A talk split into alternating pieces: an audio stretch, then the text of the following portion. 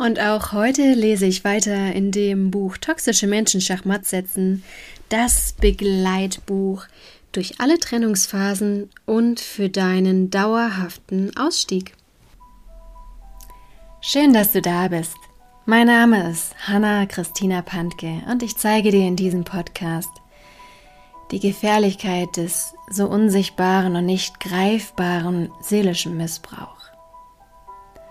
Aber noch viel wichtiger, ich zeige dir Schritte daraus und wie du dir ein glückliches und harmonisches Leben erschaffen kannst. Lass uns loslegen. Dein Podcast für dein Seelenheil.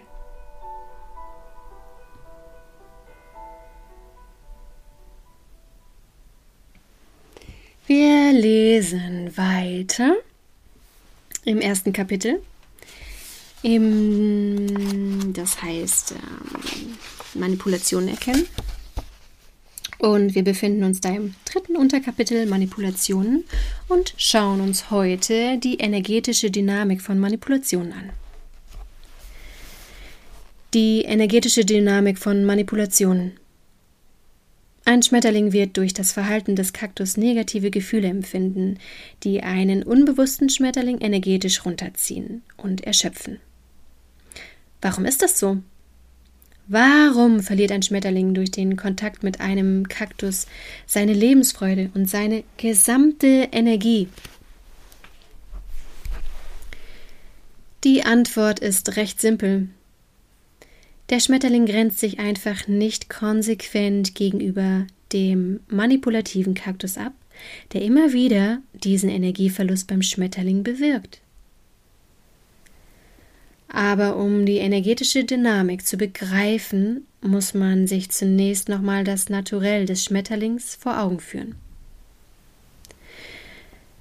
Das ist erfüllt von Liebe, Frieden, Dankbarkeit, Freude, Leichtigkeit, Herzlichkeit, Respekt, Ehrlichkeit, Visionen, Unterstützung, Rücksichtsnahme und Harmonie. Diese positiven und hebenden Eigenschaften verursachen hohe Energiefrequenzen und der Schmetterling fühlt sich dadurch sehr gut. Das ist auch der Grund, warum sich andere in der Nähe von einem Schmetterling so wohl fühlen und auch der Kaktus immer wieder die Nähe des Schmetterlings sucht. Ein Kaktus ist hingegen hinter seiner perfekten Fassade unehrlich, böse, überheblich, hasserfüllt, berechnend, aggressiv, schuldig, neidisch, traurig, zerstörerisch, stolz, voller Verlangen, süchtig, stumpfsinnig, egogesteuert, kontrollierend, egoistisch, bestimmend und manipulativ. Daher dreht ein Kaktus sich nur um sich selbst, sucht ständig äußere Bestätigung, entscheidet sich für das Drama anstatt für konstruktive Lösungen und führt folglich ein Leben in der Opferrolle mit Problemen und permanentem Stress. Durch all diese Eigenschaften schwingt ein Kaktus auf den niedrigsten Energiefrequenzen. Das alleine ist aber noch nicht für das Hinabziehen des Schmetterlings verantwortlich. Erst die negativen Emotionen wie Schuld, Scham, Stress, Druck, Zwang, Unwohlsein, Angst, Irritationen, Selbstzweifel, Selbstverachtung, Ohnmacht, Fassungslosigkeit, Wut, Aggressionen, Hass und Kummer, die beim Schmetterling durch das übergriffige, ignorante, manipulative, unehrliche und grobe Verhalten des Kaktus ausgelöst werden, führen zum Hinabziehen durch den damit verbundenen Frequenzabfall. Diese destruktiven Emotionen schwingen ebenfalls auf sehr niedrigen Energiefrequenzen, führen zu einer schwachen Vitalität und lassen den Schmetterling niedrig schwingen. Das führt dann zu dem empfundenen Energieverlust. Ein Kaktus kann dem Schmetterling weder gute Gefühle noch hebende Energien übertragen, da er kein wahres Interesse an einem Schmetterling hat und ihn weder sehen noch verstehen kann, da er nur von sich selbst ausgeht. Daher hinterlässt der Kaktus bei einem Schmetterling lediglich unechte Worte, materielle Bestechungsgeschenke, ohne wirkliche Wertschätzung und destruktive Emotionen. Das führt bei einem unbewussten Schmetterling, der sich nicht ausreichend abgrenzt, am Ende zu Leere und Erschöpfung. Trifft ein ursprünglich hochschwingender Schmetterling auf einen niedrig schwingenden Kaktus, zieht das den Schmetterling also hinab, sofern der Schmetterling sich nicht bewusst dagegen abgrenzt und schützt. Die Lösung. Probleme können energetisch nie auf der gleichen Ebene gelöst werden. Daher muss ein Schmetterling erstens sich abgrenzen und zweitens höher schwingen als ein Kaktus, damit er seine Energie und Kraft bei sich behält. Nur so lässt sich der Schmetterling nicht mehr runterziehen und kann jeden Kaktus dauerhaft loswerden. Erstens. Abgrenzen. Der Schmetterling muss die niedrigen Energiefrequenzen vom Kaktus stoppen, indem er in eine egale Haltung geht, die geprägt ist von völliger Neutralität, Akzeptanz, Stille und Annahme. Nur so lässt sich der Schmetterling nicht vom Drama und den niedrigen Energiefrequenzen des Kaktus anstecken und es entsteht beim Schmetterling keine eigene Negativität.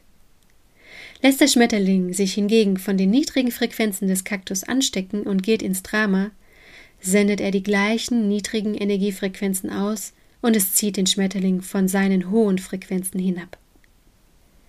Mit diesem Bewusstsein meidet ein Schmetterling in Zukunft automatisch einen niedrig schwingenden Kaktus. Zweitens, höher schwingen. Der Schmetterling muss also in seiner hohen Energiefrequenz bleiben oder gezielt höher schwingen, damit ihn die niedrigen Schwingungen nicht anstecken, er sie vor sich stoppt oder er sie unter sich hindurch schwingen lassen kann. Er darf sich aber auf keinen Fall in die gleiche niedrige Energiefrequenz begeben. Wenn der Schmetterling in der Liebe, Dankbarkeit, Gelassenheit, Freude und im Frieden bleibt, wie auch verständnisvoll mit sich selbst ist, dann schwingt er auf einer hohen Energiefrequenz und hat dadurch Power, Vitalität und maximale Lebenskraft. Nur so kann er sich gegen die niedrigen Energiefrequenzen und ein Hinabziehen schützen und er wird keine Energie mehr verlieren. Sobald du dich also in eine starke, strahlende und kraftvolle Sonnenblume verwandelst, lässt dich der Kaktus in Ruhe denn ein Kaktus wird von der hohen Energie einer Sonnenblume förmlich weggeblasen und traut sich gar nicht mehr in ihre Nähe, weil er sich durch die Kraft und Stärke der Sonnenblume eingeschüchtert und minderwertig fühlt. Ein Kaktus hat ausschließlich Interesse an einem zarten, schwachen und manipulierbaren Schmetterling. Also, wie oft möchtest du dir noch deine wertvolle Lebensenergie rauben lassen? Wie oft soll der Kaktus sich noch an deiner Energie bereichern und aufgetankt von dannen ziehen, während du nach einer Begegnung, nach einem Telefonat oder nach einer Nachricht wieder tagelang weinst und vollkommen erschöpft bist? Wach endlich auf. Du muss dir das Versprechen geben, dass du dem Kaktus ab heute kein Wort mehr glaubst. Du grenzt dich gnadenlos ab, ignorierst jedes seiner verdrehten, leeren, unechten, scheinheiligen und falschen Worte.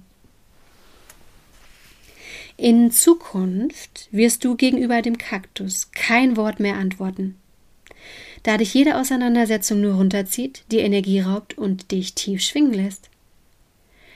Schenke seinen niedrig schwingenden Aktionen keine Beachtung mehr. Du gehst immer in deine 100% Egalhaltung, mit der du dir deine hohe Energiefrequenz bewahrst. Deine gesamte Aufmerksamkeit lenkst du auf lichtvolle Dinge.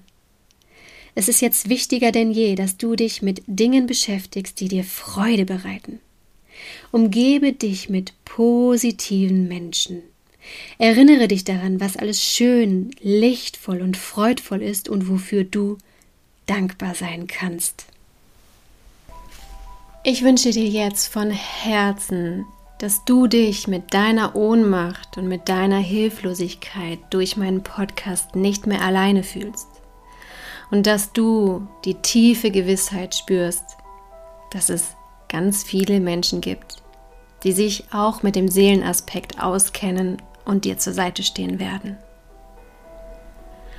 Hab den Mut und die Kraft, Schritt für Schritt aus deinem seelischen Missbrauch auszusteigen. Und du wirst sehen, je mehr du aus dem seelischen Missbrauch aussteigst, umso schöner, glücklicher und erfolgreicher wird dein Leben werden.